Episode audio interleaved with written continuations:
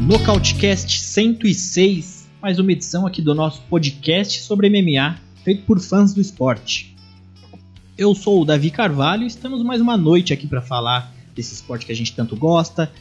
Enfim, teve evento aí no final de semana pra gente curtir. Tiveram alguns eventos, né, que a gente vai comentar aqui. Antes do evento do UFC, que a gente geralmente a nossa pauta aqui, eu vou comentar de um, de um evento também que o André G, que tá aqui com a gente. Boa noite, André G, tudo bem, meu amigo? Boa noite, Davi, como vai? Boa noite, pessoal. Um prazer estar de volta aqui no Nocautecast com a gente também aqui. O André G hoje tá sem imagem, mas quem tá com imagem que nunca esteve, mas hoje tá, é o Fertita. Boa noite, Fertitão, diretamente de Las Vegas. Tudo bem, meu amigo? Como anda as coisas? Arrumou o webcam aí? Boa noite, Davi. Agora o webcam já tá no jeito aqui, estilosa. E boa noite para você, para o André G, boa noite para essa galera aí que já está chegando no chat, o Rodrigo Mendes, Miguel Ângelo, Isabel, Galera já ansiosa para ouvir a gente falando aí, comentar com a gente sobre esse último card e o próximo que é numerado, né? Vamos nessa. E eu tô impressionado com a qualidade dessa, da sua webcam, cara. Tá top de linha aqui pra mim. Assim, é. Eu sempre compro as coisas da melhor qualidade, né, Davi? Sempre não vou deixar de estrear algo de luxo aqui no Nocautecast, né? Boa. Tem que lançar uma dessa aí pro André G, hein, André G? Pois é, cara, eu tô precisando de uma, de uma dessa daí, viu? Tem que aumentar o meu nível para chegar aos pés do, do Fertitão. E, e, a gente vive dando indireta e o Fertita não patrocina nós, hein, André G? Pois é, cara. Até quando vai continuar esse teatro, hein? Não compreendo. Não compreendo. André G, é, você até puxou a semana passada ali, você falou dos eventos final de semana. Você trouxe um evento que eu, eu me surpreendeu quando você, você falou do Bark Knuckle Fight que, que ia rolar, que rolou, né? É, acabou, pelo menos a gente que é fã de MMA, a gente estava de olho em duas lutinhas ali, que foi tanto a luta do Chris Lieben como a da Paige Van Zandt. É, Chris Lieben que fez a última luta, acabou se aposentando com uma bela vitória num nocaute. E, e a Paige Van Zandt estreando no, no boxe sem luvas acabou perdendo. O Chris que venceu no primeiro round, o Quentin Henry e a Paige Van Zandt que perdeu para Britain Hart. André G, você acompanhou o, o, evento ou você só jogou a batata quente pra gente aqui não quis saber? Cara, eu joguei a batata assando, mas para falar que eu não sei de nada que aconteceu, eu vi pelo menos ali a vitória do Chris Lieben, porque aquilo ali rodou a internet de uma maneira que foi impossível ficar alheio, né? E ele merecia finalizar a carreira com, uma, com um nocautezinho, né, André G? Pô, com certeza, cara. E ainda conseguiu um, um nocaute bem rápido, né? Um minuto só. Acho que o, o Quentin Henry, né, o seu adversário, ele gastou mais tempo é, ali abaixado depois daquele golpe baixo do que lutando. O Quentin Henry teve um momento ali que levou um golpe que lembrou muito aquele do Vitor Belfort com o Randy Couture, né? Que pega a raspa a luva, assim, deve pegar um pedacinho da, da costura, assim. Eles deram uma parada na luta que eu não entendi também porque pararam, né? Não deveria, eu acho que não deveria, que eu não, também não conheço as regras do boxe sem luva. Mas uma luta ou você termina ela ou ela continua. Mas ele teve um momento, parecia o Frank Dukes lá do, do Dragão Branco, né? Que ele para no meio do tatame e o cara joga o, o, o japonês joga um, um pó no olho dele, ele fica meio cego e tudo para pro cara né, fazer o showzinho dele ali, lembrar do sensei dele. E nessa luta foi parecido. E a outra luta, que é a luta principal, que foi da Paige Van Zandt, que estreou aí, como eu falei, com uma derrota da Britain Hart, que já é uma menina que já tinha uma certa, pouca mais certa experiência no boxe sem luva. E a Van Zandt é, não, não estreou tão bem.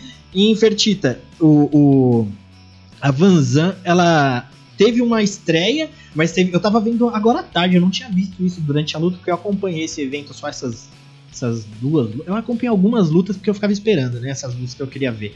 E teve um momento, não sei se vocês viram na internet aí, que ela deu uma joelhada na menina. Você viu isso, Fertinho? Não vi essa não, Davi. é, teve um momento Bom. que ela, as duas estavam trocando, assim, aí a menina baixou, a, a Van Zan meio que deu aquele... Aquela joelhada do Muay Thai, que você meio que tenta segurar a cabeça, assim, e, dar a joelhada.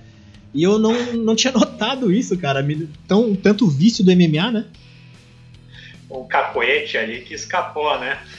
Nossa, é. a, a, Isabel tá até falando aqui, né? Boxe sem luva é pesado, porque foi a estreia da, da Isabel, que também é lá do nosso grupo de WhatsApp, que ela nunca tinha assistido. E, é, e realmente é um, é um esporte pesado, até eu entendo também isso do André G de ter né, indicado o evento e não falar que não, gost, gost, não gostar do evento, eu também não curto muito. E por essa plasticidade que tem o evento, de ser sem luva, tem muita questão de, de corte, machucado, então né, pra gente que não tá, pelo menos, acostumado, aí fica uma coisa mais feia, né? Você curte, Fertita, esses eventos? Como se é de Las Vegas, deve ter bastante esse tipo de coisa aí, até meio ilegalmente ou já é legalize em Vegas? Tem, tem bastante dessas rinhas por aqui, Davi, mas eu confesso que não, não considero isso uma, uma derivação da nobre arte, não. Eu, eu prefiro passar longe desses eventos, até assistir, mas assisti a luta do Chris Lieben, assisti a da Paige Van Zandt, como ex-atletas nossos, né? Mas é, não, é um, não é algo que me cative, não. Show de bola. É... Bom, oh, André G, agora com tanto lutador do UFC sendo dispensado, que a gente pode até comentar daqui a pouco, já também tem possibilidades do boxe sem luva, né? Você tem alguma, alguém em mente que você imagina que, não que você queira, mas que você acredita que a pessoa pode migrar para lá? É, cara, olha, vou te falar que ultimamente a gente tem visto, né, muita gente saindo meio que é, sem, ficando sem rumo aí depois do UFC, né, desse monte de dispensas que estão acontecendo aí no final do ano. Eu acredito que um maluco doido o suficiente para entrar nessa é o Diego Sanches. Ele disse que vai fazer a sua última luta e não quer, não quer mais saber disso. Mas eu não me assustaria se ele aparecesse no boxe sem luvas. Nossa, é a cara dele. E falando em dispensa, né, a gente já pode então citar aqui que o UFC tem fez a última dispensa aí de uma, pelo menos de um grupo de lutadores que tiveram alguns brasileiros aí, como Cara de Sapato e o próprio Marcos Maluco foram dispensados. E hoje saiu que o Gokan Saki também foi dispensado do UFC. Ele que já ele era oriundo do kickboxing, né, um grande nome do kickboxing, fez duas lutas no UFC. Uma ele per... uma a, a estreia ele venceu, que foi o brasileiro. Foi quem? Foi o Alguém lembra o Frankenstein, tô... né? É, não, eu tô com o nome do mutante na cabeça. É isso, foi o Frankenstein, Frankenstein e depois ele perdeu pro Khalil Rountree. E ele tava muito tempo, né, sem lutar. É... Fertita, o que, que você achou dessa dispensa do Gokan Você tava esperando mais dele? Porque tecnicamente, como lutador, ele é um bom lutador, né? Mas eu acho que essa, essa baixa, é, baixo ritmo de luta aí, de, acho que a última luta dele foi em 2018 e não, não deu continuidade, né? Sim, eu, eu acho que ele ficou com aquela sensação de que poderia fazer uma outra luta a mais, né? Eu queria ver ele sendo mais testado no MMA, né? tem alguns desafios ali nos meio pesados que dariam boa luta para ele. O, outros que são ainda muito cruz né, no MMA, por exemplo, aquele nigeriano Kennedy Ncheku Nzekunju, que tem uma vitória uma derrota, o Dustin Jacobi, o próprio Ike Villanueva, que venceu o Mamute agora, eu acho que tem teria alguns casamentos bons ali para fazer com o Gokan Saki que dariam lutas animadas, mas uma pena, saiu e deixou a gente com uma curiosidade de vê-lo aparecer mais no, no UFC. É, eu acho que é bem esse termo mesmo, né? Com curiosidade de ver mais, né? Porque tecnicamente ele é bom, né, André G? Você gosta do, do Saki?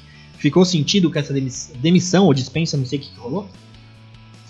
Cara, o Gokan Saki ele sempre chamou muita atenção enquanto ele estava lá pelos lados do Glory, né, cara? era um excelente trocador e a gente ficava numa expectativa de que ele ia entregar bastante no MMA. Mas acabou que não foi bem assim. Poucas aparições até agora, né, ele, até mesmo a última dele, acredito, foi 2018, né, então já se vão lá quase três anos sem lutar. Eu gostaria de ter visto ele mais vezes, e vai ficar sempre aquele amargo, né? Aquela questão de, poxa, até onde ele poderia chegar. O UFC Fight Night Overeem versus Volkov, que rolou dia 6 agora, no sabadão, lá no Apex, Las Vegas, né? Esse foi o UFC Apex 18, se eu não me engano, né? O 18º evento lá no Apex. É, foi um evento bem bacana, tivemos bastante luta interessante, muita luta feminina também, que deu uma mexida aí no, nos, na, nas divisões. É, e teve, já começando o card preliminar, eu vou só destacar as duas lutas que valem como aquela dobradinha campeã do combate, né? Que geralmente passa no, no canal do, do YouTube do UFC, também na página do, do canal Combate no Facebook, que teve o, duas lutas pela categoria peso-pena. Uma delas foi bacana, mas acabou rápido, né? O Old Osborne venceu muito rápido ali o Jeremy Rivera.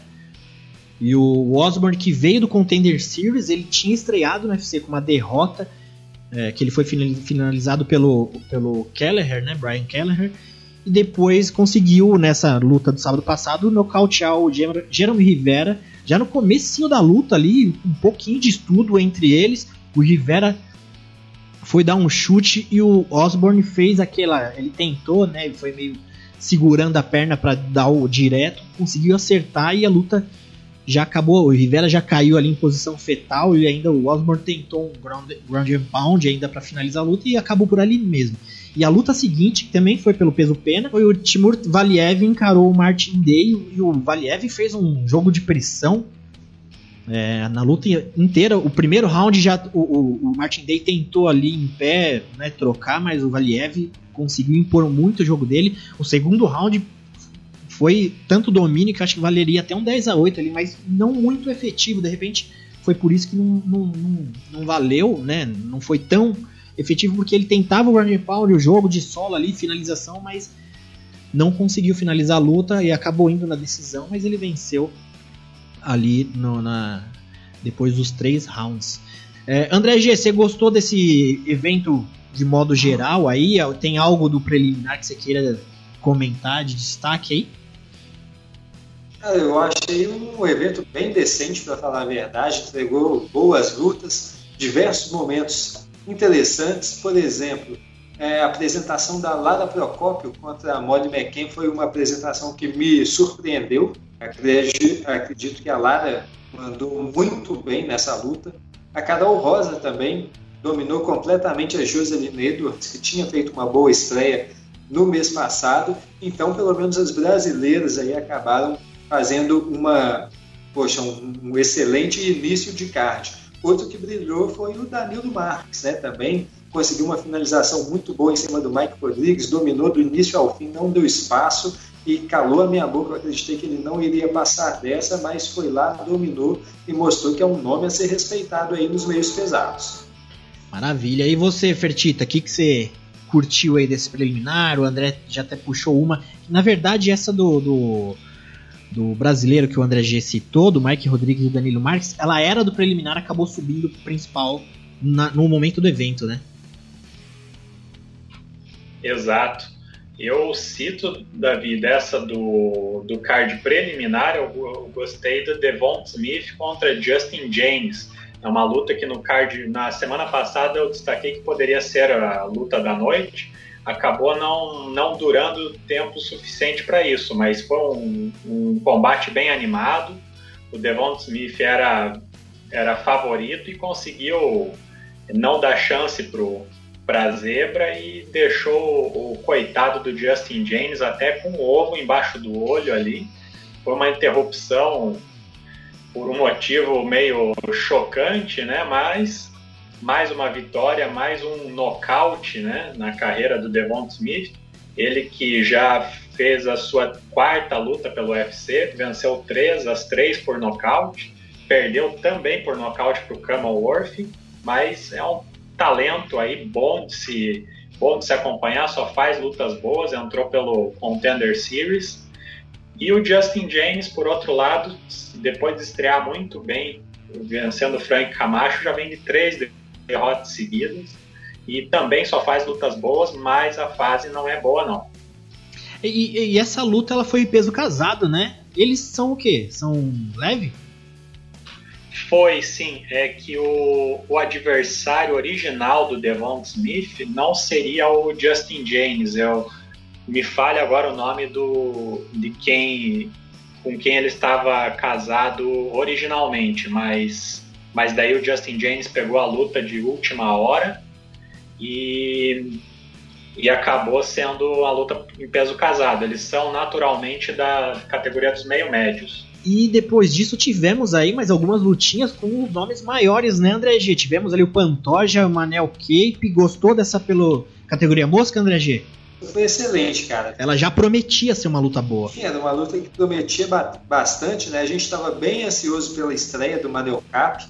É, ele não mostrou tudo aquilo que a gente esperava dele. Eu achei ele muito receoso em diversos momentos da luta, mas acabou sendo uma boa estreia para ele. O Alexandre Pantoja mostrou mais uma vez que é um nome a ser respeitado aí nessa divisão dos moscas e se colocou novamente ali naquele bolo que pretende disputar o cinturão. Como ele já bateu o Brandon Moreno por duas vezes, ele se coloca em uma posição bastante curiosa, né? No caso de vitória do, do, do Moreno, ele poderia aí pleitear essa revanche, sendo que ele já vinha uma já iria com uma bagagem de duas vitórias. Show de bola. O Pantoja eu vi hoje, agora à tarde na internet, que ele já tá pedindo o Davidson já também, porque ele fez uma luta com o Davidson, falou que o Davidson prometeu que ia ser uma pancadaria e, meio, e ele falou que o, ficou meio que falando que o Davidson ficou amarrando a luta também. o, o Pantoja tá esperto nessa de pedir luta, né, André G? Tem várias possibilidades aí pra frente. Ah, sim, cara, o Pantoja de bobo ele não tem nada. Ele já chegou no apavoro pra rapaziada, tá chamando todo mundo pra pancada e é melhor o pessoal ficar esperto, tá? Maravilha.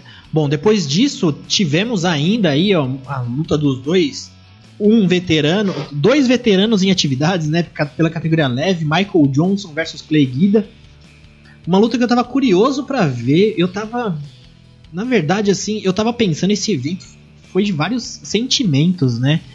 É, a gente vai falar das lutas principais daqui a pouco, mas já começou por aqui, onde eu tava já na expectativa de ver um Michael Johnson que assim, era aquela luta ou vai ou racha, porque o Michael Johnson é um grande nome, um grande lutador, e tava pegando um Clay Guida aí que a gente conhece, que também é um grande lutador, mas que já tem um tempo de carreira bem maior.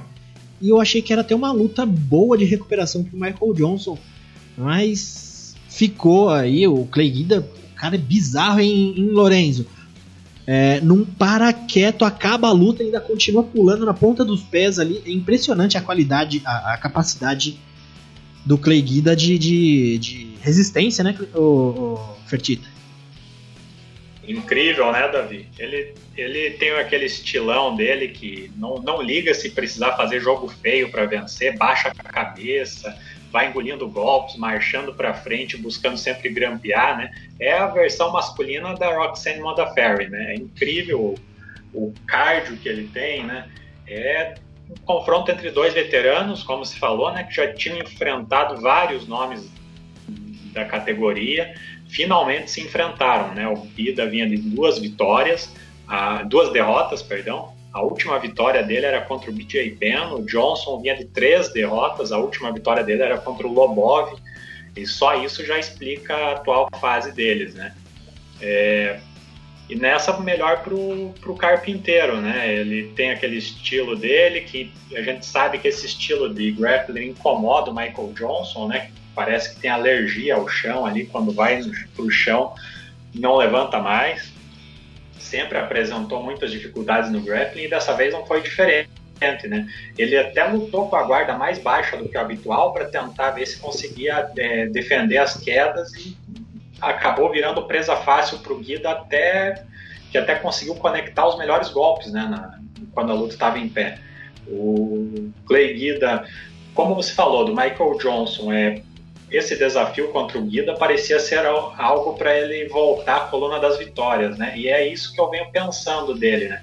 Contra o Guida, eu pensei que ele pudesse voltar, errei essa no palpitão lá, passei, passei vergonha apostando no Michael Johnson em pleno 2021, A luta anterior dele contra o Thiago Moisés também achei que ele era favorito.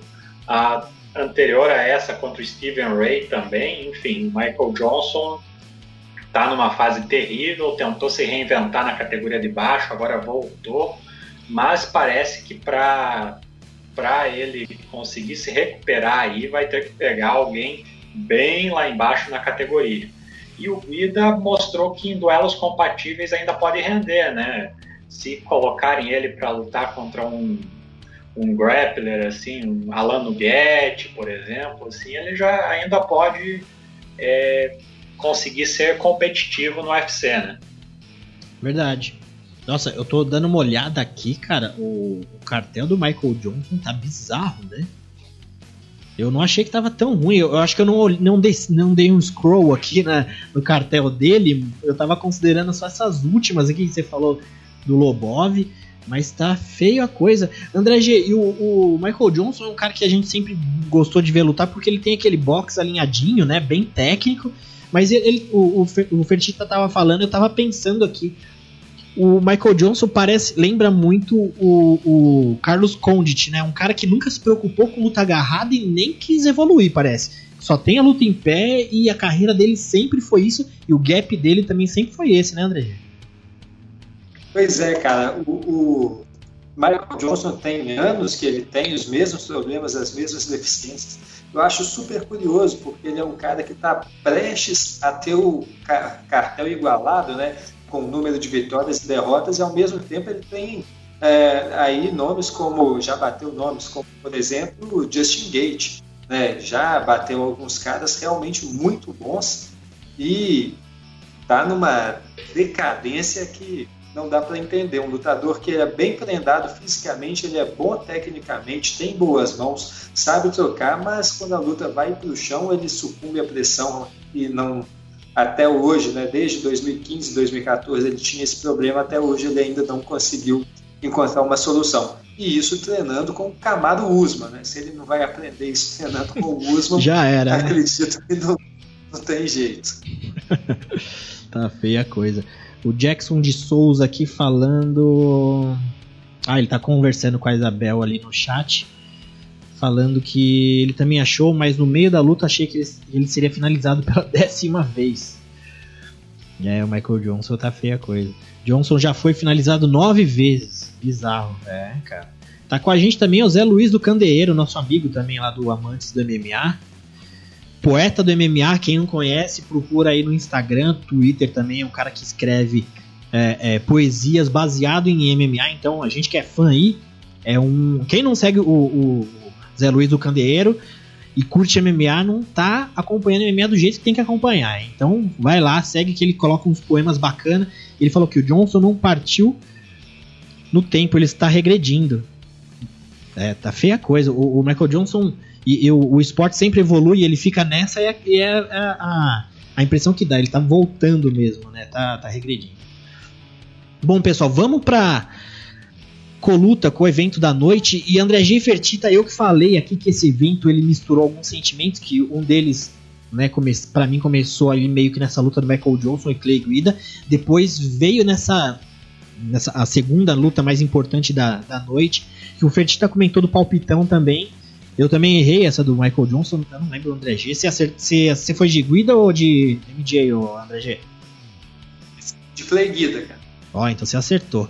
Mas esse coevento da noite a coisa foi feia. Até quando eu vi o André G, que ele foi aqui nessa luta peso galo, foi Corey Sanhagen versus Frank Edgar. O André G foi de Corey Sanhagen. Eu falei, caramba, se o André G não tá indo de Frank Edgar, é que alguma coisa está estranha. E o sentimento que envolve essa luta que eu tava falando é exatamente isso. A gente já tava esperando, assim, tem uma disparidade de, de momento, né, de carreira do Sanhagen com Frank Edgar. A gente tava com o pé atrás, sabe a capacidade, o quão bom lutador o Frank Edgar é, mas a gente tava com receio, mas a coisa foi pior do que a gente imaginava, né, André G? Cara, é, essa foi sinceramente uma das dos momentos mais tristes que eu já tive enquanto fã de MMA. Nunca imaginei que eu fosse é, ficar com vontade de chorar vendo algum lutador ali Pesado. em ação.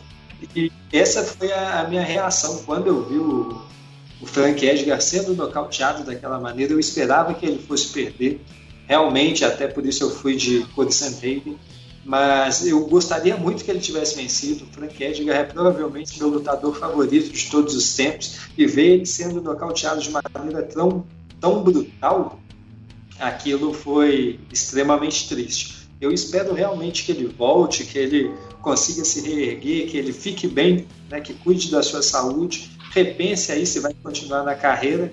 Se continuar, eu estarei sempre na torcida, mas se ele decidir por se aposentar, eu sempre serei grato aí também pelos excelentes momentos que Frank, Frank Edgar já proporcionou.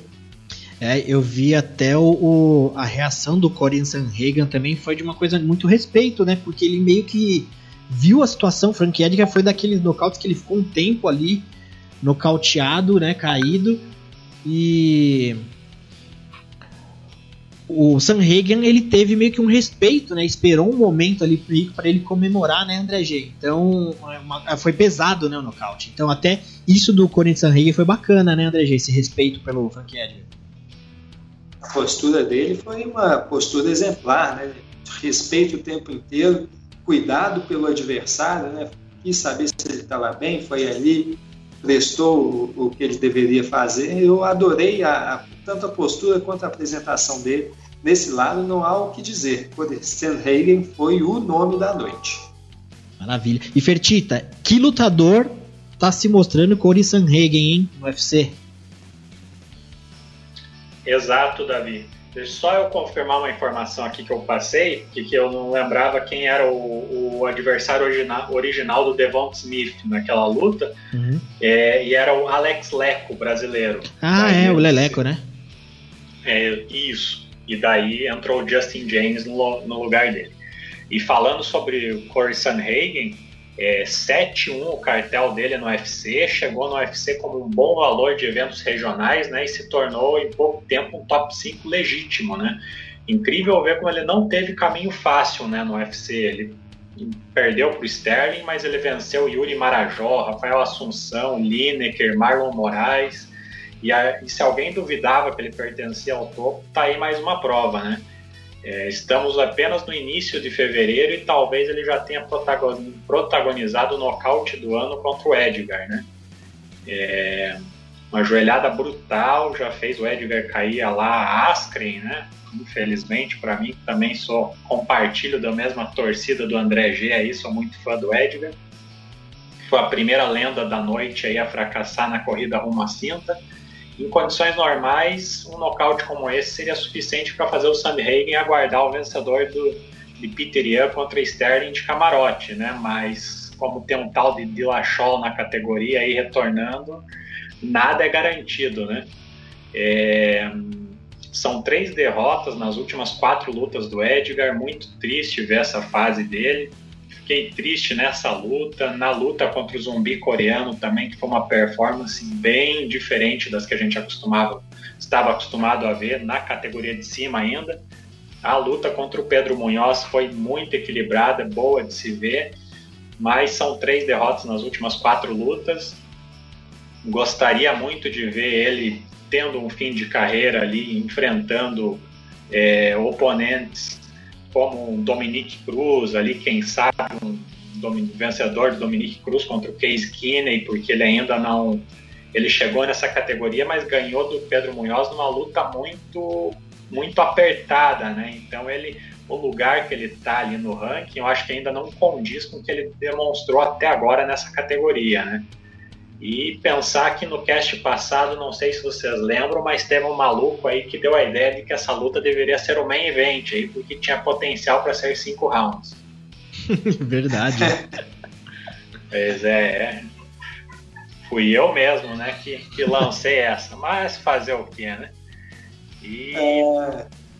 e pro, pro caso do Sanhagen, o que, que vocês acham aí? Será que é melhor ele, ele já tá com o title shot garantido ou, ou é melhor ele colocar as barbas de molho aí pro, pelo retorno do ex-campeão?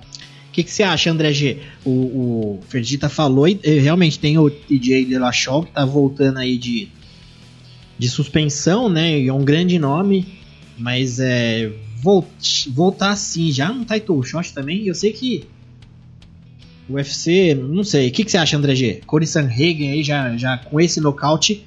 Se, se uma performance boa garantiria um title shot, ele fez tudo que tinha que fazer, né, André G? Com certeza, olha, eu acredito que ele fez é, não somente uma boa vitória, né? São duas em sequência, duas vitórias Sim, espetaculares. Dois highlights, né? Aquela. Exatamente, duas que podem facilmente entrar naquele clipe de abertura do UFC, né? Aquele que abre os cards principais e que tem ali alguns dos melhores momentos da última década. Acredito que são duas performances que poderiam facilmente figurar naquele clipe. E olha, vou dizer para você, é, não fazia né, algo tão de impressionante, porque se ele não tinha ainda garantido a sua legitimidade ao cinturão, acho que agora já não tem como negar. Pelo, pela categoria peso pesado, ele aí, a lenda do, dos pesos pesados, cheio de título, já estava na última corrida. Mais uma luta, é, mais um caso aqui. Como eu falei na introdução, mais um caso onde mexe com os nossos sentimentos. Né? Já teve ali Michael Johnson e, e Clay Guida, uma situação que a gente estava esperando das lendas qual teria um retorno melhorzinho. Depois teve essa situação do Frank Edgar também, que já deu uma derrubada ali nos sentimentos de quem acompanha o pequeno rapaz aí. Teve esse nocaute com Cody Sanhagen e depois tivemos esse último sentimento aí, porque a gente estava na esperança. André G. Eu não sei se vocês vão concordar comigo, mas eu acho que essa luta aí pegou todo mundo no sentimento já de antemão da, do evento, porque até no, no palpitão lá do contragolpe que a gente participa, eu acho que só um foi de Volkov ou nenhum, se não me engano. Mas eu acho que todo mundo que acompanha MMA, é, conhecendo o Wolverine, né? Que é o Wolverine, com esse papo da última corrida pelo cinturão, eu acho que meio que todo mundo criou uma expectativa, desse, deixou o sentimento falar mais alto. Quero saber de vocês se vocês concordam com esse ponto de vista aí. Tivemos essa luta entre os dois pesos pesados, uma luta é, que já no começo da luta tava um, um muito diferente do que a gente está acostumado a ver, é, é, sem timing, sem lento, assim. E eu vi até agora à tarde falando que o Wolverine é, comentou de um primeiro golpe, um primeiro direto que teve, no, já quebrou o nariz dele, que a partir dali ele já não conseguiu ver muita luta, muita coisa. É, tem a questão também da postura dessa do Wolverine, que a gente até comentou no nosso grupo de WhatsApp que quem tem essa postura também é o Shogun, né? Daquela de fechar a guarda ali e se defender de golpe, que no MMA é uma coisa muito pesada, né? A luva de bem menor, diferente de, de kickboxing ou o próprio boxe, que é uma coisa que você consegue pelo menos segurar na guarda ali, mas é, o, o, Volkov estava muito grande, o cara estava muito. Se você vê os braços, o Volkov ele não estava musculoso, mas ele estava grande, assim, então ele tava. Ele é um cara alto, né? Mas ele estava forte e essa de segurar o golpe na, na guarda ali não deu certo. Então você viu que vazaram vários golpes que foram magoando o Wolverine. E segundo round ele já não deu mais para ele, uma, uma, derrota pesada com sangue, né? Então aquele negócio que a gente também, André G e Fertita, vocês acham? Fertita, você acha que teve essa questão emocional de quem é fã de MMA que já estava esperando uma coisa? a mais. Eu lembro, já tem algum lugar, não sei se foi no Twitter ou em algum grupo de WhatsApp, que eu comentei, falei, pessoal falando, cara, não tem como o Wolverine ser, ser campeão, né? Falei, não, cara, ele passando o Volkov agora, vai ter mais umas duas lutas ali. E pensando nesses caras que tem pra frente, John Jones, Miotite, por que não, né? Então eu acho que eu fui no emocional ali, totalmente emotivo. O que, que você acha, Fertita? Você acha que a gente foi levado a isso mesmo? Ou de fato aconteceu isso que o Wolverine falou? Ele levou um golpe no começo da luta que já mudou a luta para ele? É, eu, eu embarquei nesse trem que levava o Wolverine para a corrida rumo à cinta também, Davi. Eu, eu acho que eu achava que era um, um, duelo equilibrado, né? Apostei que ele pudesse vencer o Volkov, porque era o maior nome que o Volkov enfrentaria em termos de estilo de jogo, acho que até seria um estilo mais difícil do que o Verdun pro Volkov, mas é, apostava no Overeem pelas últimas atuações dele, né, barrando prospectos como Sakai, o, o, o Alt Harris, Pavlovich, bem o Oleinik também, que está longe de ser um prospecto, mas é um, um lutador ali que sempre consegue boas performances também. E eu achei que o, o Wolverine já antes de levar esse primeiro esse primeiro golpe na esse primeiro jab no rosto, ele já estava com uma postura muito encolhida assim. Ele no primeiro no primeiro low kick que ele levou já já caminhou para trás, até na, no decorrer do round ele tentou se movimentar bastante, dificultar para que o Volkov achasse a distância, acabou inclusive mais do que se movimentando, né, acabou fugindo e se encolhendo em excesso em boa parte do round, né? Mas na parte ofensiva ele pareceu sem muitos recursos, né? Eu acho que essa questão do de ter levado um primeiro golpe ali que já desestabilizou, eu não não não sou capaz de dizer se ele se aquilo ali foi uma desculpa ou não, mas eu, mas eu prefiro acreditar que ele que ele realmente estava sem recursos, é, não trouxe muito perigo pro pro Volkov, que ele ele só tentava que ele é, caminhava para trás, tentava se, se manter da média para longa distância e lançava aquele direto de esquerda para tentar se aproximar e clinchar, né? Eu achei que ele pareceu que ele se assustou com, com o tamanho do oponente ali, como você falou.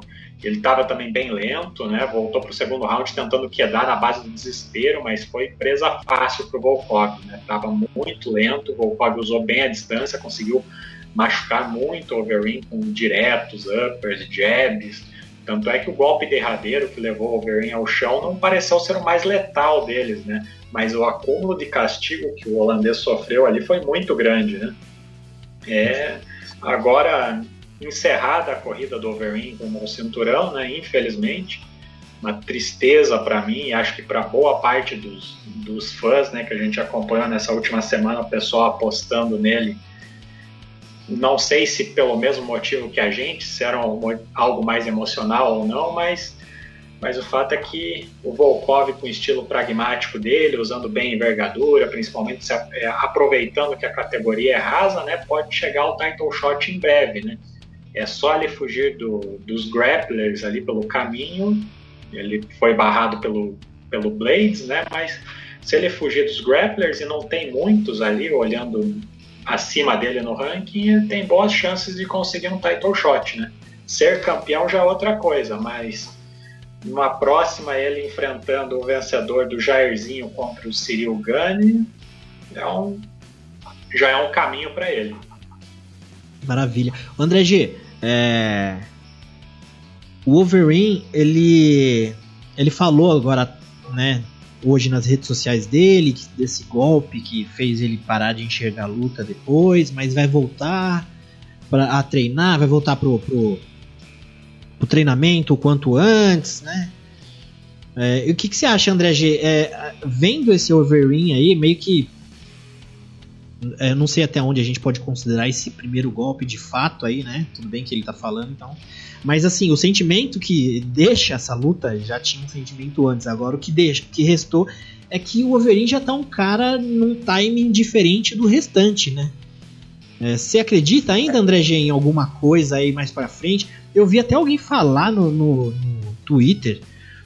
É, por que não agora a gente pode ter um Wolverine versus Cigano aí, né? Em dois, que já, já teve essa, aquela primeira luta.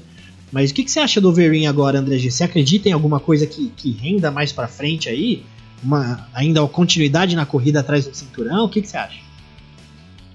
Olha, vou te dizer que essa luta deixou assim meio claro que realmente já se passou o tempo do Overeem disputando o cinturão, outro Overeem né, chegando ali no topo. Ele acabou de vir de uma bela corrida, fez o máximo que pôde, né, entregou tudo que tinha e fez uma belíssima caminhada. Não será esquecido, acredito que será ainda um hall da fama do UFC ou qualquer coisa do tipo, mas disputa de cinturão é uma coisa que ficou no passado dele. Acho que ele não vai ter essa chance é, novamente. Show de bola. Tur Martins falou: faz sentido, Davi, essa revanche com o Cigano. É, então, tem que ver qual é a situação do Cigano agora, né? Eu vi até aquela entrevista pro Laerte lá do Super Lutas. É, o Cigano deixou muito uma sen um, sentimento assim de. Parece que não vai ter mais luta para ele no UFC, né? Tipo, a, a relação dele do UFC. É, ele tá muito desgostoso devido àquela última luta, mas se continuar, se continuar no UFC, seria um adversário aí de dois caras que parece pelo menos estão num patamar próximo ali parecido. Ah, o Ferti tá perguntando aqui no chat se o Volkov, o vencedor Jairzinho e Círio Gani seria uma boa. A Isabel falou que seria uma boa, sim. Volkov fechou as costas na tatu, aumentou a potência em 45%. É verdade, ele lançou uma tatuagem ali. Tem que fazer um teste. A usada tem que testar essa, esse pigmento da tatuagem para ver se tem que dar um, um poder a mais pro Volkov. É... Cara, e ele tá muito. Parece que ele ganhou muito peso desde as últimas aparições. Ele não tá grande, André? Pô, tá grande pra caramba, bicho. E, e, aqueles golpes que ele deu ali no Overin, vazando a guarda do Overin. E. Putz, o Overin mesmo de guarda fechada, os, os jabs e até os diretos entravam. E até os cruzados que ele dava na tempora ali foi minando o Overin e assim, quem sempre. A gente sempre brincou de queixo do Overin, né? Ele até que aguentou bastante, cara, porque entrou muito golpe e muito golpe limpo de um cara peso pesado naquele tamanho que tava o Volkov ali. Impressionante. É, o Jackson de Souza falou: Overin se movimentando mal e sem recurso para entre, entrar com golpes. Só um overhand de esquerda. É, então, foi isso até, acho que foi Fertita comentou, né, que o Overin tentava esse overhand na intenção de também de encurtar, né? Então é, é, a situação tá feia pro Overeem. Então a gente na semana passada, falando até do, do evento do Overeem versus Volkov, a gente teve o nosso palpitão também, né?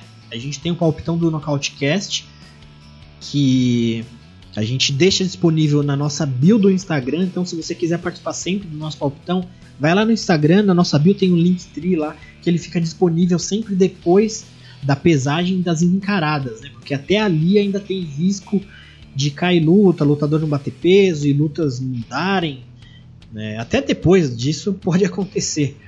Então nós tivemos aí os dois vencedores dessa rodada, que foi o Arthur e o Silas. Foi o Silas, né? Isso foi Exato. o Silas. E, então vamos deixar aqui a participação dos dois em forma de áudio para a gente conferir. Mas também, lembrando, quer participar do nosso palpitão, vai lá no nosso Instagram, deixe os seus palpites sempre depois da pesagem ou da encarada dos lutadores. Vamos conferir aqui o, a participação dos dois melhores da última rodada.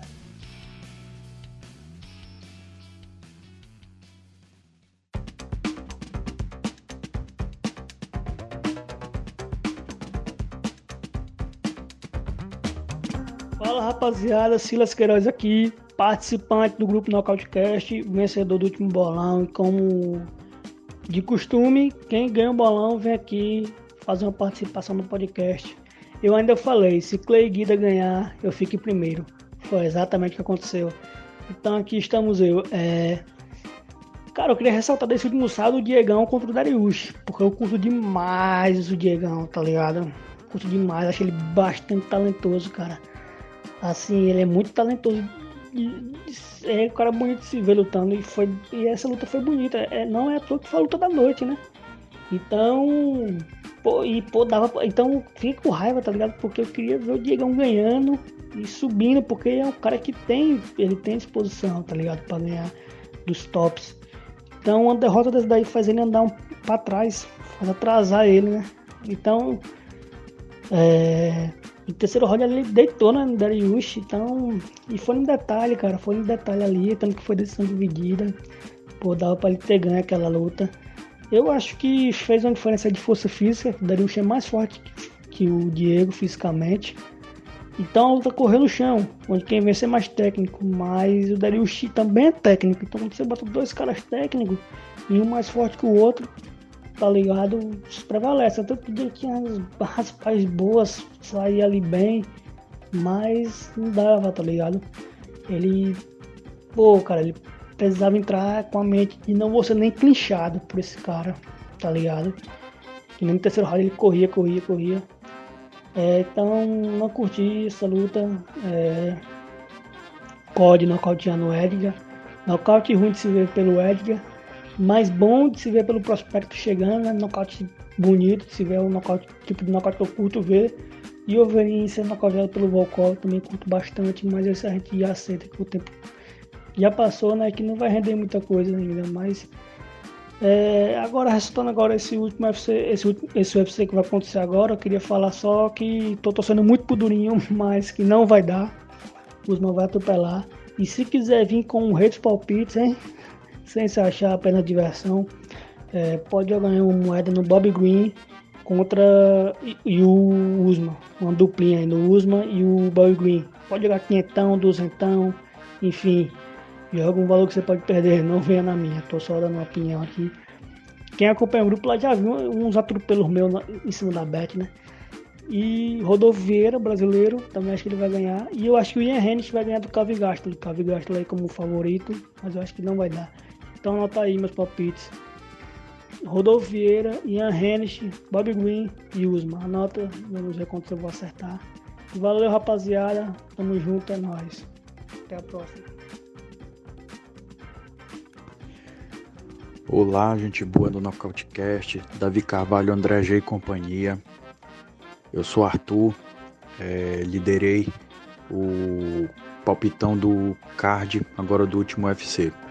O que eu posso dizer foi que é, alguns palpites eu contei um pouco com a sorte por não contar com os lutadores e o, alguns outros eu palpitei sabendo do que renderam nas suas últimas lutas. Por um pouco é, eu não acertei todas as lutas. Eu só errei a do Michael Johnson, porque eu apostei nele. O vencedor foi o Clay Guida e apostei no Carlos Diego Ferreira e quem ganhou foi o Benio Dariush. Então assim, mas não foi não foi surpresa até porque podia ir para qualquer lado. Aí o que me chama a atenção de fato foram as duas últimas lutas que terminaram assim de formas impressionantes. Apesar de eu estar tá torcendo muito pro Frank Edgar, é, infelizmente eu sabia que o resultado não poderia ser diferente. O Coren Sanheng é um lutador muito bom, muito técnico, é, nocauteador, um strike muito afiado que ele está pronto para bater de frente até com o campeão da categoria. Isso daí a gente não pode negar, até porque ele teve uma evolução absurda depois da última derrota dele para o Aljamain Sterling. E na luta principal, é, eu apostei no Volkov, hum, porque não só pelo fato de ele ser o favorito nas bolsas de apostas, e a, a maioria do Nocautecast é, ter apostado no Overeem, mas eu acreditei que a juventude, a técnica dele do boxe iam superar o strike do Overeem. Então é isso, pessoal. Forte abraço a todos.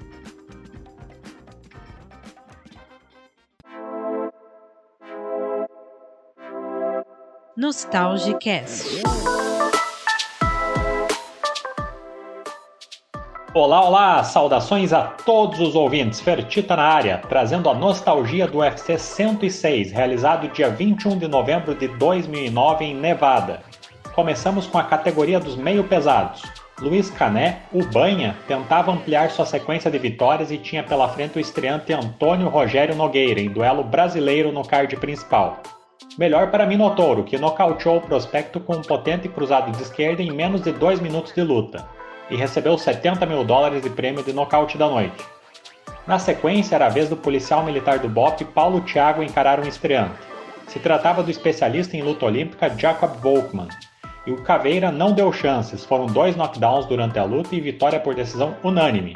No Coleman Event, Anthony Johnson versus Josh Koscheck, duelo eletrizante no topo dos meio-médios, e que deu muito trabalho para o árbitro Mario Yamazaki. Dedadas no olho, joelhada na cabeça enquanto o oponente está ajoelhado, e o público presente em Las Vegas ainda presenciou uma trocação insana que culminou com Kochek conseguindo derrubar e arrancar os três tapinhas de Rumble com o Mata-Leão, no finzinho do segundo round. e ambos arrancaram também 70 mil dólares do meu bolso pela luta da noite. E no main event, confronto entre dois ex-campeões meio pesados. Tito Ortiz e Forrest Griffin fariam a revanche de luta realizada no UFC 59 decidida apenas na pontuação dividida a favor de Tito. Na revanche, o equilíbrio permaneceu. Tito usava as quedas para pontuar e Griffin foi mais efetivo na luta em pé e também estratégico ao aproveitar a longa inatividade de um ano e meio de Ortiz para controlar a luta no round final e sair vitorioso na decisão dividida. Após a derrota humilhante sofrida contra Anderson Silva, Griffin voltava à coluna das vitórias e empatava o duelo contra o Bad Boy de Huntington Beach. Será que teremos trilogia? Saberemos em breve. Abraços a todos e até o próximo Nostalgicast.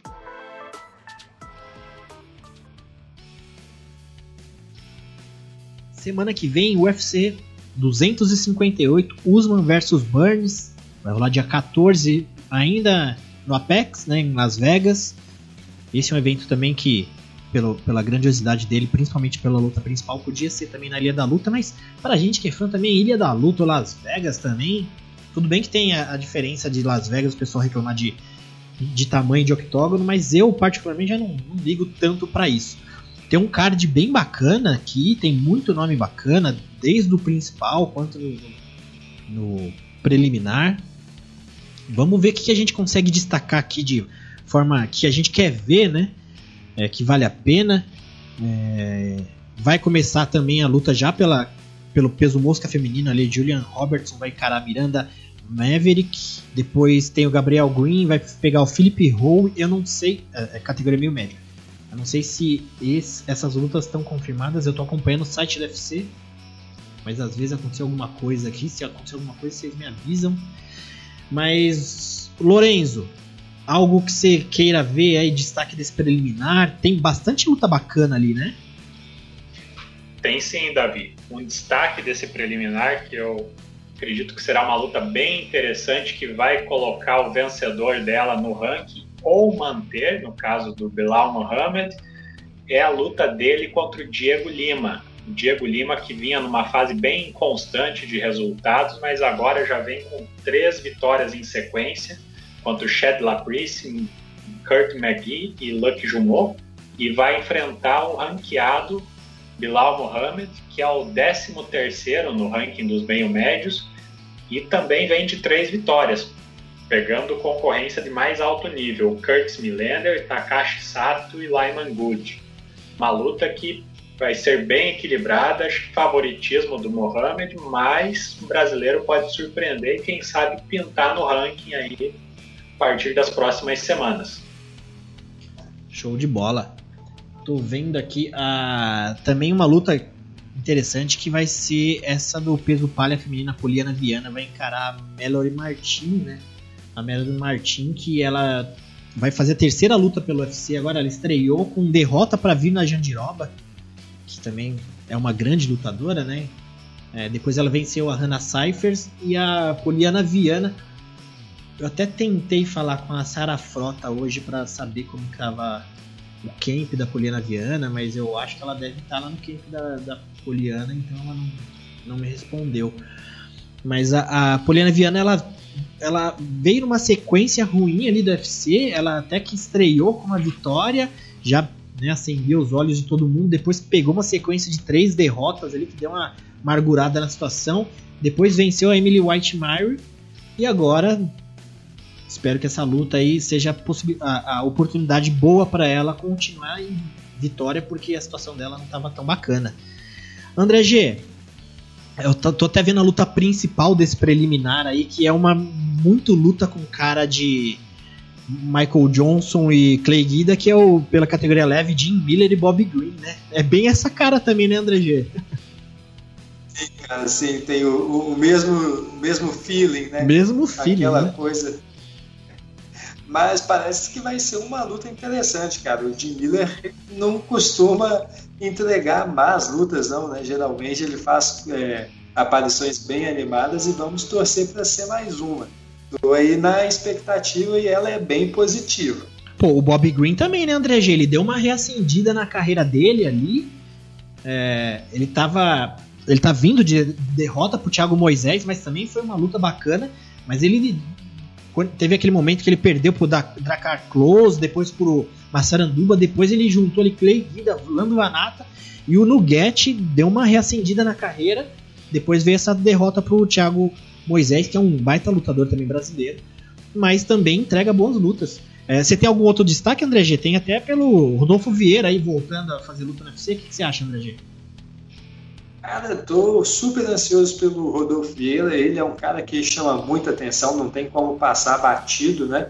E depois daquela do, do discurso dele, né, após a última vitória, falando que ele queria pegar o número 50 do ranking, Sim. e a gente realmente vê ele pegando né, um lutador um pouco mais atrás, eu acho isso muito legal, porque ele é um cara que ele é, vai precisar de ter um pouco dessa experiência né, para poder chegar bem no topo da categoria. É levar soco na cara, ver como que funciona a trocação dele no MMA. E ele é um cara novo, 31 anos, tem tempo ainda. Eu gostaria muito de realmente ver ele pegando essa galera do fundo do ranking para se experimentar, para poder evoluir e quando ele já estiver bem maturado, pegar os caras de grande porte lá na frente. É, o Rodolfo Vieira, pelo menos, ele tá numa estratégia bacana, né, André G? Porque, assim, ele no jiu-jitsu a gente não tem o que falar. Então ele tá sendo esperto porque ele não perde muito tempo, né, de ficar se testando. Eu lembro que é, teve uma vez que teve o ACA aqui, acho que foi ACA ou ACB, acho que não, foi o ACA, já era ACA. Teve aqui em São Paulo que eu fui assistir que teve o Rodolfo Vieira também. Cara, começou a luta, o jogo dele é jiu-jitsu, ele vai para cima tentar derrubar, e uma forma bem inteligente de dar tempo dessa evolução, né, André G? De repente até por isso ele ter feito essa brincadeira de querer pegar os 50, porque dá o tempo de desenvolver a outra área do, do MMA, que também é luta em pé, né? Exatamente, cara. E a gente fica na torcida porque ele é um grande valor, é um cara excelente no que faz e que se evoluir nesse campo ele tem tudo para arrebentar aí e assombrar o, a categoria dos médios no MMA mundial.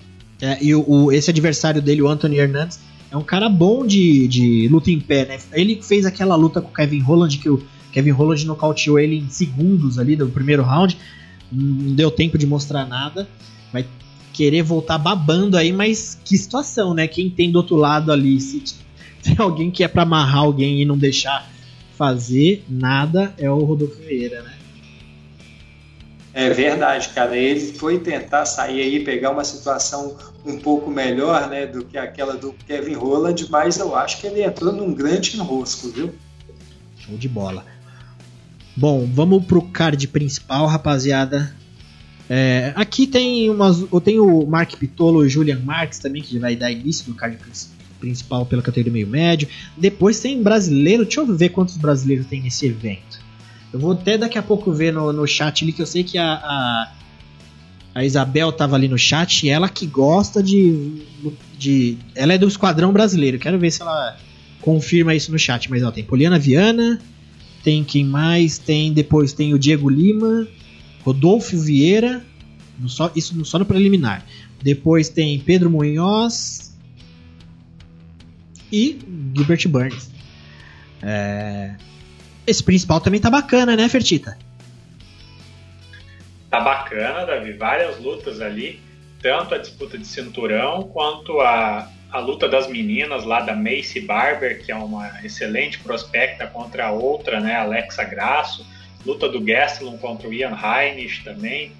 Revanche entre o Pedro Munhoz e o Jimmy Rivera. Várias lutas bem bacanas aí pra gente acompanhar. Essa, essa do Pedro Munhoz e Jimmy Rivera também, se a gente pode apontar uma luta possível luta da noite, é essa, né, Fertita? Com certeza, Davi. Essa daí é uma revanche de uma decisão dividida a favor do Rivera lá em 2015, naquele evento que muitos aí vão se lembrar que marcou a trilogia do Vitor Belfort contra o Dan Henderson.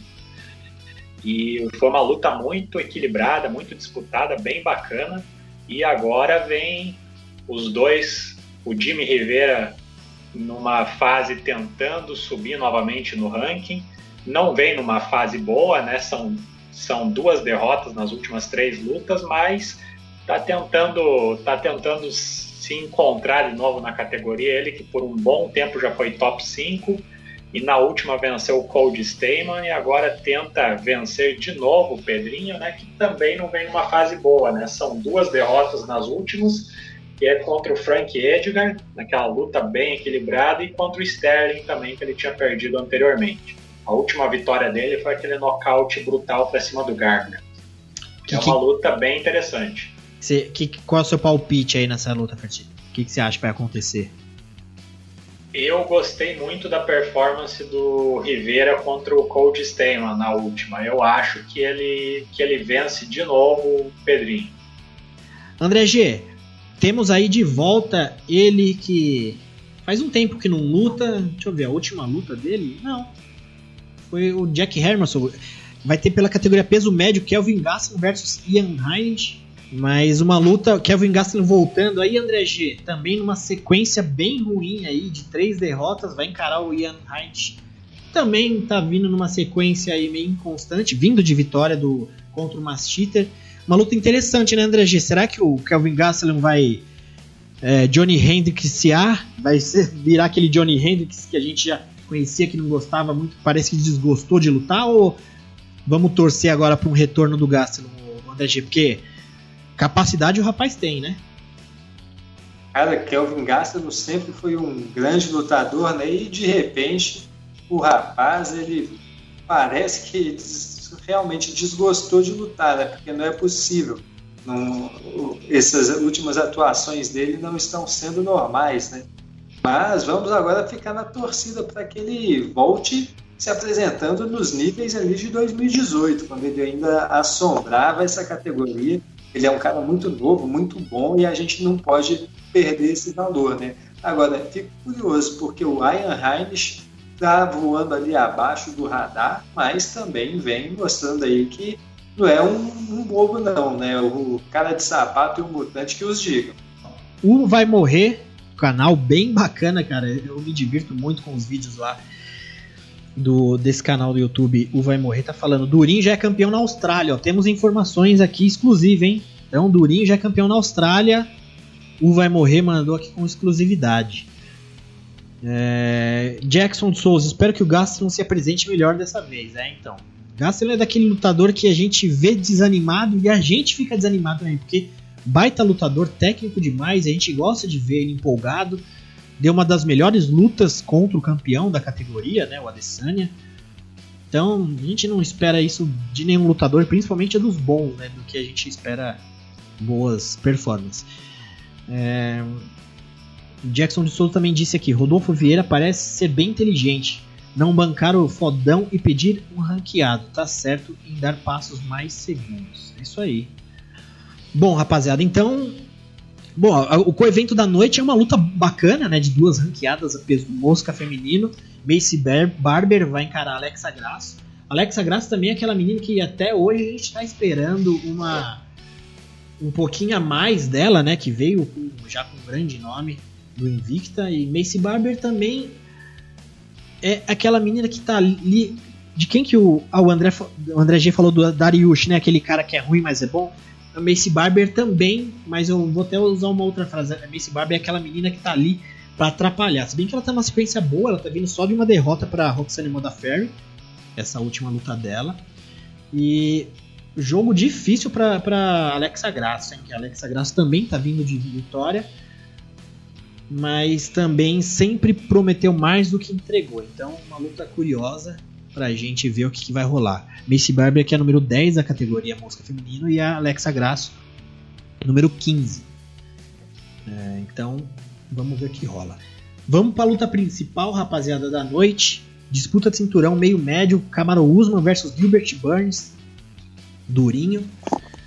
É, eu espero que essa luta também não faça o que a luta do Overin fez na semana passada, deixar a gente tomar muito o sentimental na frente da, da, da carroça, né? Jogar na frente dos bois ali. Porque a gente sabe da qualidade do Durinho, mas também tem um campeão aí. É, a gente pode até chamar de dominante, que não é coisa fácil. Tem essa questão deles já terem sido muito tempo, né? Amigos, parceiros de treino ali, de repente até tem alguma coisa aí que um dos lados pode tirar como vantagem. A gente sempre pensa Né? Não, o Durinho foi parceiro de treino do campeão, então ele sabe de coisas que muita gente não deve saber, mas também o, o jogo também funciona ao contrário, né? O Usman como campeão e tem o jogo pragmático que ele tem ali, ele tem um jogo inteligente que ele não costuma dar brechas. É, também tem detalhes do Durinho que muita gente não conhece. André G, baita luta, hein? É uma luta que a gente tem que tomar cuidado com o sentimental também, André G. Ou não, é, é uma luta que é onde a gente vê o Durinho com grandes possibilidades e, e, e Bom, não, não tem como ser já garantia, né, André G? É, é uma luta difícil de, de prever, né? Poxa, extremamente difícil. Uma luta também muito legal, né? Acho que a expectativa não poderia ser outra, é uma expectativa de um show realmente. São dois caras muito bons e são é, bons em, em, áreas que complementam o jogo do outro, né, cara? Um é um excelente wrestler, o outro é um, um jiu-jitsu de altíssimo nível, de nível mundial, né, cara? É, os dois têm a mão super pesada, podem nocautear a qualquer momento. A gente viu né, é, o Durinho fazendo isso com o Damian na sua última luta, viu ele já fazendo com outros nomes. A gente viu aí o Usman nocauteando o Kobe Covington. Então, assim, a gente fica naquela expectativa. Não sei fazer um prognóstico de quem vai ser o vencedor, né? mas eu sei e afirmo de que essa vai ser uma daquelas é, disputas épicas. Eu não acredito em nenhum momento que ela vai ser uma luta chata, como foram aquelas disputas envolvendo como a do Woodley, né? Mas eu estou aí na expectativa de que pelo menos um deles ali consiga um knockdown, alguma coisa do tipo, para que a gente tenha emoção do início ao fim. Show de bola. E Lorenzo, o que, que você me diz aí dessa luta? Qual que é o sentimento? Isso que o André falou é verdade. É, é, muito difícil palpitar, principalmente na qualidade que tem os dois. Essa questão de eles já se conhecerem, do, do Durinho que vem voando aí na categoria, mas também o domínio do campeão. O que, você me diz, meu amigo? É, como o André falou mesmo, Davi, difícil fazer um prognóstico acerca dessa luta. Durinho está na melhor fase da carreira, o Camaro Usman a gente já conhece a qualidade, né? O Usman é, assim como o maior campeão dessa categoria, né, o George St. Pierre, ele sabe muito, muito bem se adaptar ao estilo de jogo do adversário. Né? O Usman tem aquele jogo de grappling, de isometria, de cansar os braços do adversário, deixar o adversário é, de costas para grade, no chão.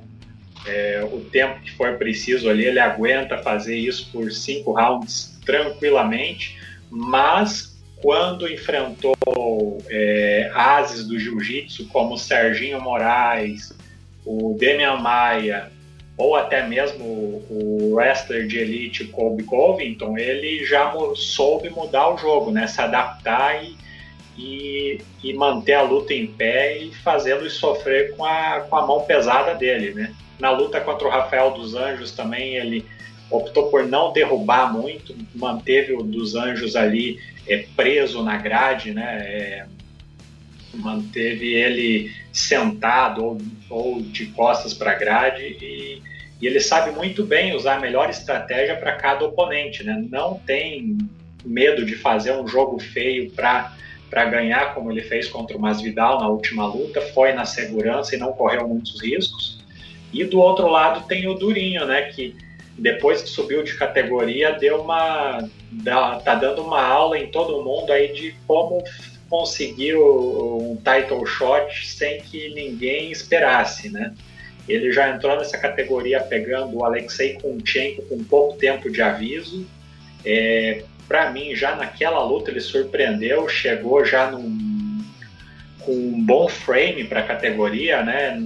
Chegou grande, é, musculoso e não deixou não deixou o Kunchenko dominar as ações, sobrou no cardio também e chegou com, com punch para a categoria. Né? Depois venceu o Gunnar Nelson, nocauteou o Demian, como vocês bem falaram, e não teve medo de levar o, o Woodley para o chão também. Né? Conseguiu uma performance soberana contra o ex-campeão.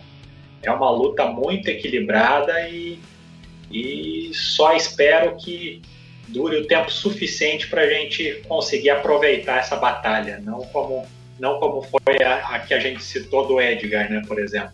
Tomara que, que seja uma luta boa e que dure bons rounds aí para o nosso deleite. Boa. O Rodrigo Mendes de Almeida aqui falou, ó, pelo fato deles terem treinado muito tempo na mesma academia, o Gilbert, né, o Dourinho, para levar esse cinturão vai precisar apresentar algo novo e vice-versa. Luta muito complicada. O que vocês acham? É, o, isso que o Rodrigo falou, total sentido.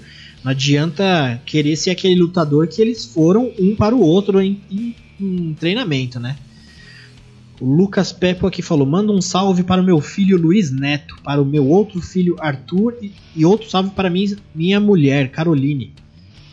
E outro salve, eu sou o Lucas, todos acompanhando seus trabalhos. Muito obrigado, Lucas. Um abraço aí, meu amigo. Um salve para todos, a família unida aí.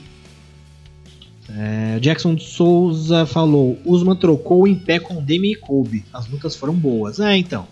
Se a gente considerar essa situação de grapplers, depois vira uma luta de, de kickboxing amador, né? Que o pessoal costuma falar. Foram lutas interessantes em pé.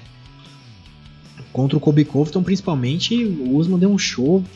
E eu até acho, pegando esse gancho aí de dois grapplers, né? O Usman vindo mais do wrestling e o Durinho mais do jiu-jitsu, imaginando que eles vão fazer uma luta em pé, eu ainda acho que a vantagem do Usman pode ser um pouquinho maior se for na trocação, porque o Usman ele sabe usar um pouco melhor a, o, o, controle da distância, né? E eu, eu não, não sei a envergadura dos dois. Eu imagino que o Usman deve ter uma envergadura maior que a do Durinho.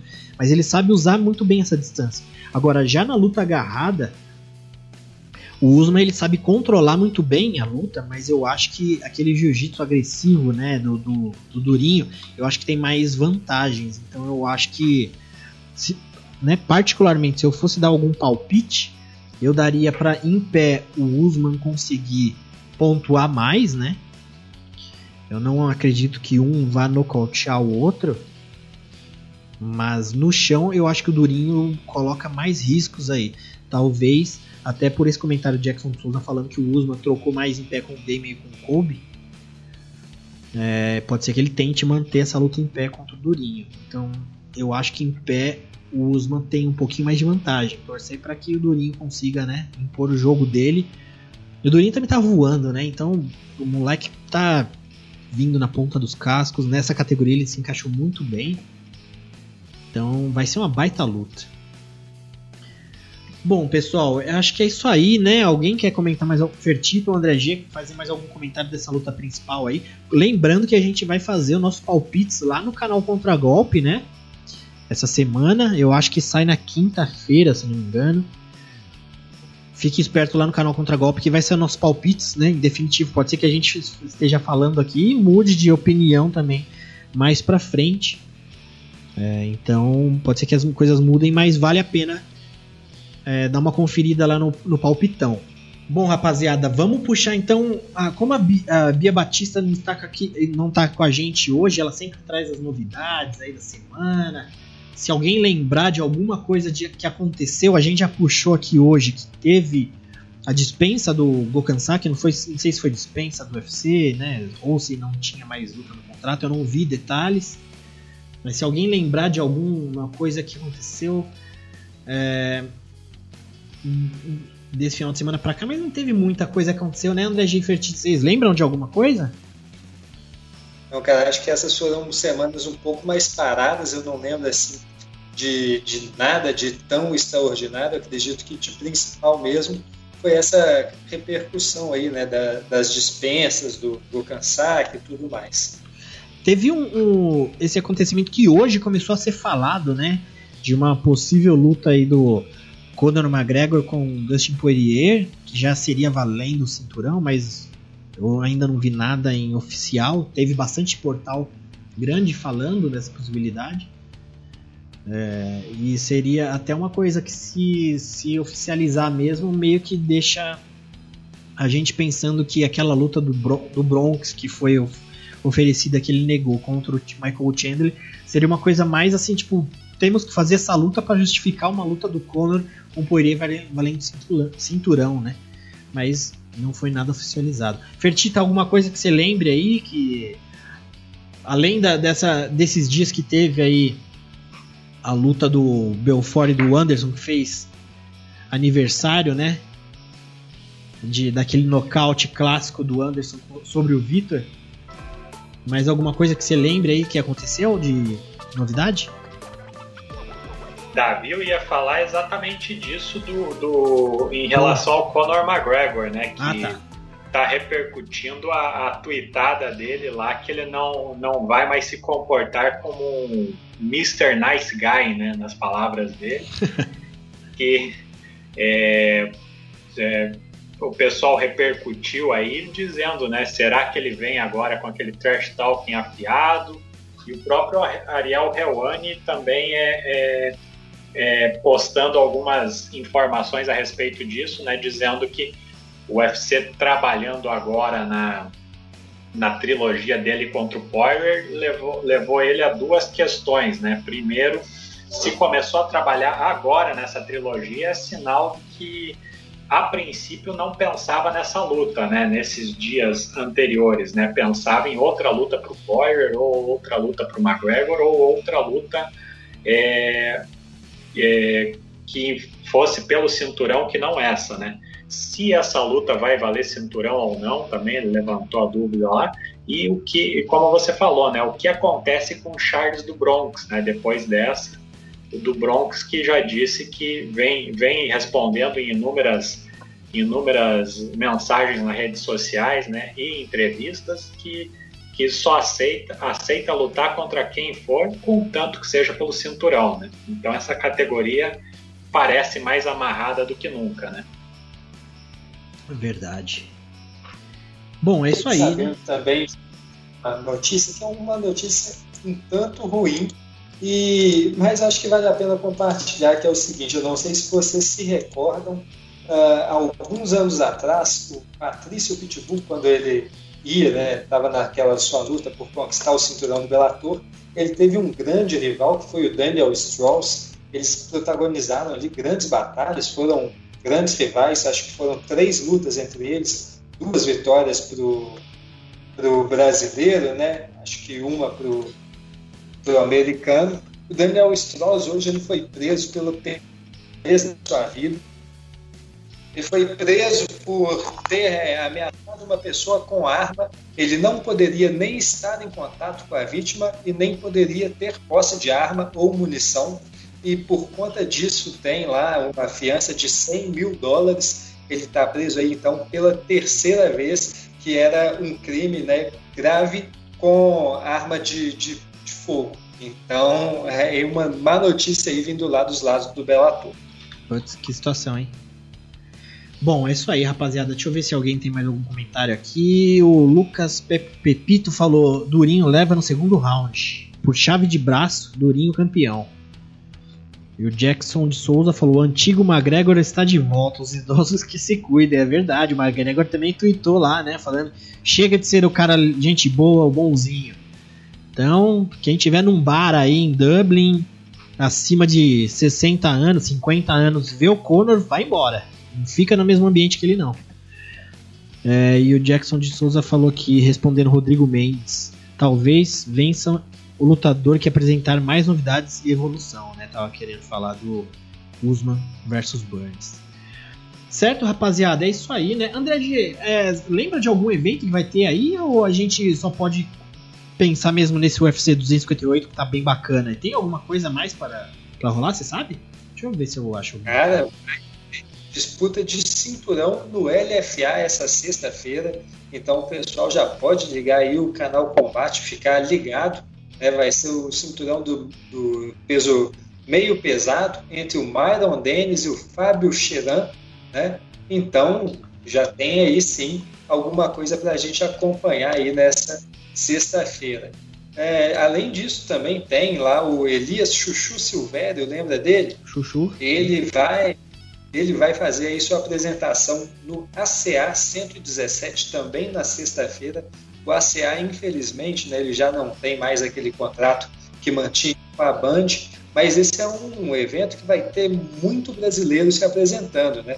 E alguns conhecidos, né? Vai ter aí o René Soldado, o Rodrigo Praia, o Elias Chuchu Silvério, Leonardo Limberger, Roger de Souza. Então é, é, muito brasileiro aí e muita gente bacana ali daquele lado das Rússias, da Rússia, né? Do, do, daquele leste europeu, muita gente boa se apresentando nesse evento. Então, duas coisas aí para a gente ficar ligado nessa sexta-feira. Show de bola, André G. E o ACA, ele tem transmissão no YouTube, André G? Olha, eu não. Hoje eu acredito que ele não tem mais. Tem uma época que eles colocam ali um evento ou outro, o F1 também, o Fight Nights Global também faz isso. Mas acredito que por agora está mais complicado encontrar a transmissão ao vivo deles, viu? Antes era bem fácil, né? Porque ficava ali no, no, na Band, passava pela Band. Agora que cancelaram o contrato, infelizmente ficou difícil para os fãs brasileiros. Show de bola, rapaziada. Bom, é isso aí então. Vamos ficando por aqui. Deixa eu ver se tem mais alguém aqui. O Rodrigo Mendes diz, falou pro Jackson de Souza. Verdade, acredito que o Gilbert tenha tido uma maior evolução. E o Jackson Souza falou: se o McGregor me oferecer o uísque dele, eu bebo até duas garrafas sem dar um pio. É isso aí, rapaziada. Bom, vamos ficando por aqui. Eu vou agradecer a rapaziada que esteve aqui com a gente no chat primeiro lugar, né? Agradecer a todos, aqui o Rodrigo Mendes de Almeida, Jackson de Souza, Lucas Pepo e a família dele, a Isa, Isabel Mendes, o Zé Luiz do Candeeiro, teve bastante gente participando hoje. Agradecendo a todos aí a participação, estejam sempre com a gente. Compartilhe aí nosso cast, também tem disponível em todas as plataformas online, é, é, Spotify, Google Podcast, Apple Podcast. E é isso aí. Lorenzo Fertita, muito obrigado, meu amigo. Então até a semana que vem. Gostei de ver sua webcam nova aí, qualidade top, muito obrigado. Gostou, Davi? Que bom. Espero que a galera aí tenha aprovado. Desculpa pelo, pelo cenário de fundo aqui, é que eu tive que ficar num local meio aberto, porque aqui está muito calor em Las Vegas, né? Mas eu talvez para a próxima, se não gostarem, posso pensar em mudar. Mas é isso aí, deixar um abraço para você, um abraço para o André G, para essa galera que nos acompanhou aí, ajudou a gente no chat e lembrar a todo mundo que UFC 258, próximo sábado, começa às 8h30 o card preliminar, se não cair nenhuma luta, né? Mas a princípio é para começar às 8h30, o card principal começa meia-noite. Vamos acompanhar aí que esse card tá, tá maneiro, Davi. Boa, meu amigo, valeu. André G também, boa noite, meu amigo, muito obrigado. Sua webcam deu uma travadinha aqui, mas tá com imagem e um bom som pra gente ouvir, né? Pelo menos isso. Isso já é o que importa. Poxa, cara, eu que agradeço. Novamente estamos aí. Nesse ano de 2021, a minha internet tem contribuído negativamente, mas vamos que vamos. Nem que seja somente com voz e, e imagem estática, a gente vai gravando aí, é sempre um prazer. Agradeço demais o pessoal que teve aí no chat, muito bom, pessoal, vamos lá participar também do nosso palpitão, tá bem divertido, e é isso mesmo. Muito obrigado e até a próxima semana. Valeu, pessoal, até mais.